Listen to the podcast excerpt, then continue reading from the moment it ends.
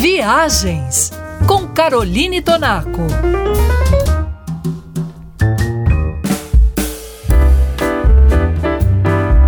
No mundo das viagens, começar bem o ano é pisar com o pé direito numa das melhores cidades do mundo para se viver.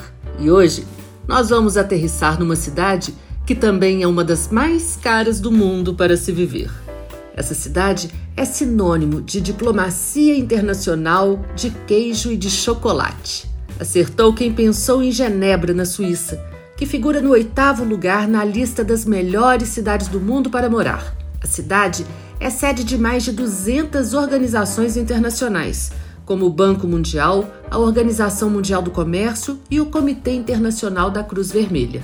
Aliás, para quem gosta de história e fatos curiosos, vale visitar o Museu da Cruz Vermelha, onde as exposições sobre a atuação da organização em tragédias históricas costumam emocionar os visitantes. E para quem gosta de relógios, uma visita ao Museu Patek Philippe, que conta a história da rica tradição relojoeira da Suíça, é um passeio imperdível.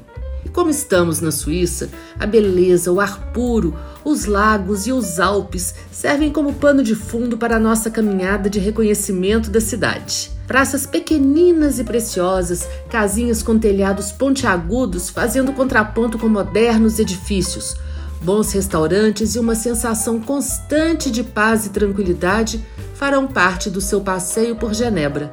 E antes de dizer até logo para Genebra, você deve se sentar em um restaurante com vista para o lago ou no centro histórico da cidade e degustar sem culpa um prato típico, seja um fondue, uma raclette ou um delicioso chocolate quente, claro, feito com genuíno chocolate suíço. E para viajar bem informado, consulte o site travel3.com.br.